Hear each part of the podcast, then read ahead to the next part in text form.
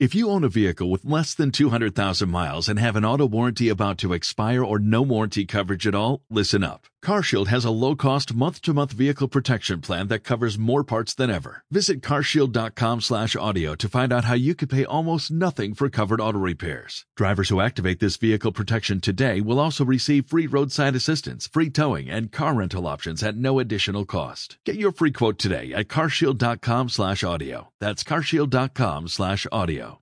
Señor esté con vosotros. Lectura del Santo Evangelio según San Lucas.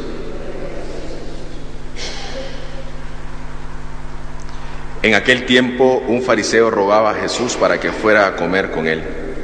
Jesús, entrando en casa del fariseo, se recostó a la mesa y una mujer de la ciudad, una pecadora, al enterarse que estaba comiendo en casa del fariseo, vino con un frasco de perfume y colocándoselo detrás junto a sus pies, llorando se puso a, a regarle los pies con sus lágrimas.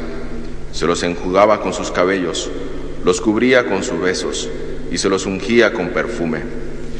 Al ver esto el fariseo, que lo había invitado, se dijo, si este fuera un profeta, sabría que esta mujer lo que está tocando y lo que es una pecadora. Jesús tomó la palabra y le dijo, Simón, tengo algo que decirte. Él respondió, dímelo maestro. Jesús le dijo, un prestamista tenía dos deudores, uno le debía 500 denarios y otro 50. Como, como no tenía cómo, con qué pagar, le perdonó a los dos. ¿Cuál de los dos le amará más?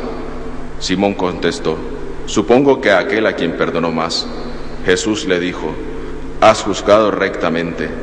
Y volviéndose a la mujer, dijo a Simón, ¿ves a esta mujer? Cuando yo entré en tu casa no me pusiste agua para los pies. Ella, en cambio, me ha lavado los pies con sus lágrimas y me los ha, me los ha enjugado con su pelo. Tú no me besaste. Ella, en cambio, desde que entró no ha dejado de besarme los pies. Tú no me ungiste la cabeza con ungüento. Ella, en cambio, me ha ungido los pies con perfume. Por eso te digo, sus muchos pecados están perdonados, porque tiene mucho amor. Pero al que poco se le perdona, poco ama. Y a ella dijo, tus pecados están perdonados.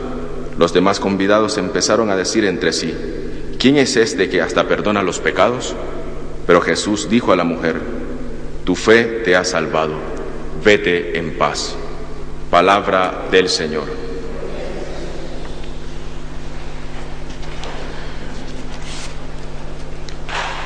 El Evangelio que se nos presenta a nuestra meditación en esta Eucaristía, hay figuras que la, de la cual se pueden resaltar mucho y una de las figuras que se resalta en este Evangelio puede ser la del fariseo, que invitó a Jesús a comer a su casa, pero este lo hacía no por el mismo hecho de que necesitaba la presencia de Jesús en su casa, o incluso no es que necesitaba de esa presencia que toca Jesús al momento de entrar en confianza con la persona, sino que lo hace para que le vean los demás, para poder él decir, yo he invitado a ese profeta y que él ha visitado mi casa para que los demás le reconozcan el favor que le ha hecho Jesús. Pero esta es la actitud que tiene el fariseo. Uno es la vanidad porque ante todo se comporta no invitando a Jesús que entre en su casa de corazón, sino que lo hace para que le vean. Es un punto acerca de este fariseo, la vanidad. Otro punto que se puede destacar de este fariseo es la crítica. Una vez que ha invitado a Jesús a su casa, le critica. Si este fuera un profeta, lógicamente se enteraría de quién es esta que le está tocando. Y comienza a hacer juicios que a la misma vez el fariseo desarrolla contra Jesús. Vemos cómo hay una distancia entre lo que el fariseo quiere hacer con Jesús al invitarle a su casa y otra que después que le ha invitado le critica, porque no entiende lógicamente la perspectiva de Dios. Cuando una vez dejamos que entre en nuestra vida, no le entendemos cómo actúa y por eso nosotros criticamos. Por eso nosotros muchas veces actuamos de manera que no entendemos el misterio de Dios en nuestra vida. Y ese misterio no se entiende de acuerdo que en cuanto nosotros no seamos capaces de abrir nuestro corazón y dejar que Jesús actúe. Este fariseo abre su corazón, invita a Jesús que santifique su familia, pero a la misma vez no lo deja actuar porque comienza a criticar. Uno de los detalles más importantes que Jesús le echa en cara a Simón es la falta de cariño, incluso la falta de atención para con él. Mientras esta mujer pecadora que Simón estaba criticando tiene mucha atención con Jesús, el fariseo no la tiene. ¿Por qué? Porque una vez que hemos entrado en esa confianza con Jesús, creemos nosotros que muchas veces todo lo tenemos ganado o que todo lo hemos alcanzado y que se nos olvida tener en cuenta ese trato que tenemos con Jesús. Yo ya voy a misa, porque ya voy a misa, pues ya encuentro un momento y ya estoy tratando a Jesús.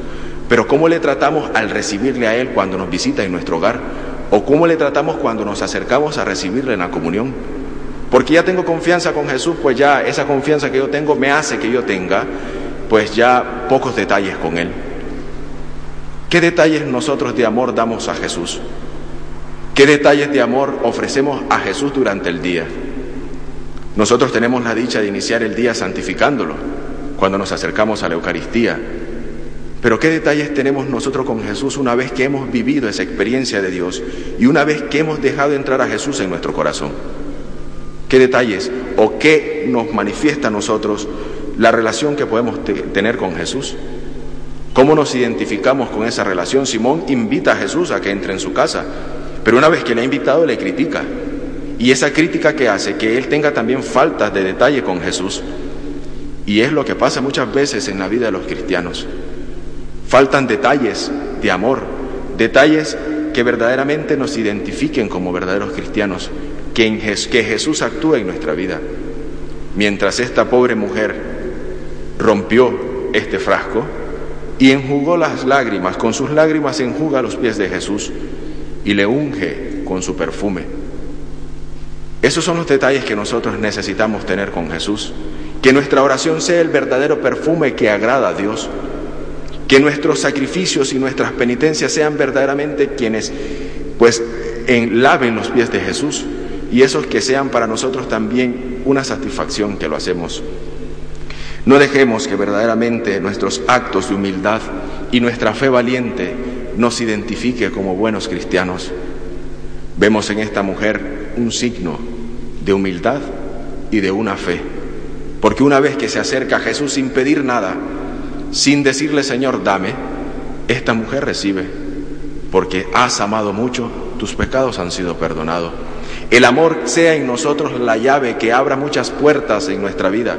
Que el amor sea la identidad de todo cristiano y que sigamos nosotros ese testimonio fiel, no el de Simón, sino el de esta mujer que se nos presenta en el Evangelio.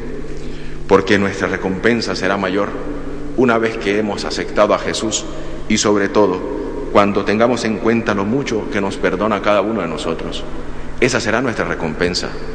No nos quedamos en el momento en que si no le he tratado bien a Jesús, si no he invitado, si verdaderamente no he hecho las cosas bien.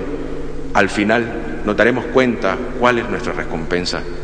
El que mucho nos perdona a cada uno de nosotros. Mucho nos da su amor.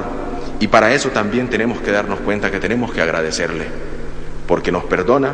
El siguiente paso, una vez que nosotros somos perdonados, es agradecer que no nos alcanzará la vida verdaderamente para agradecer todo el bien y el favor que recibimos de Jesús en nuestra vida. No nos alcanzará, pero agradezcamos cada vez que sintamos esa presencia de Jesús en nuestra vida, cada vez que perdonemos, cada vez que seamos perdonados, hay que agradecer, porque tenemos que ser verdaderamente auténticos cristianos que agradecen la voluntad de Dios en su vida. Amarle también porque tenemos que amarle y esa medida en que nosotros le amemos verdaderamente será la medida con que nosotros amemos a los demás, amemos a Jesús. Seamos capaces de amarle cada vez y cuanto tengamos esos detalles de amor para con Él. No nos acostumbremos a la presencia de Jesús en nuestra vida.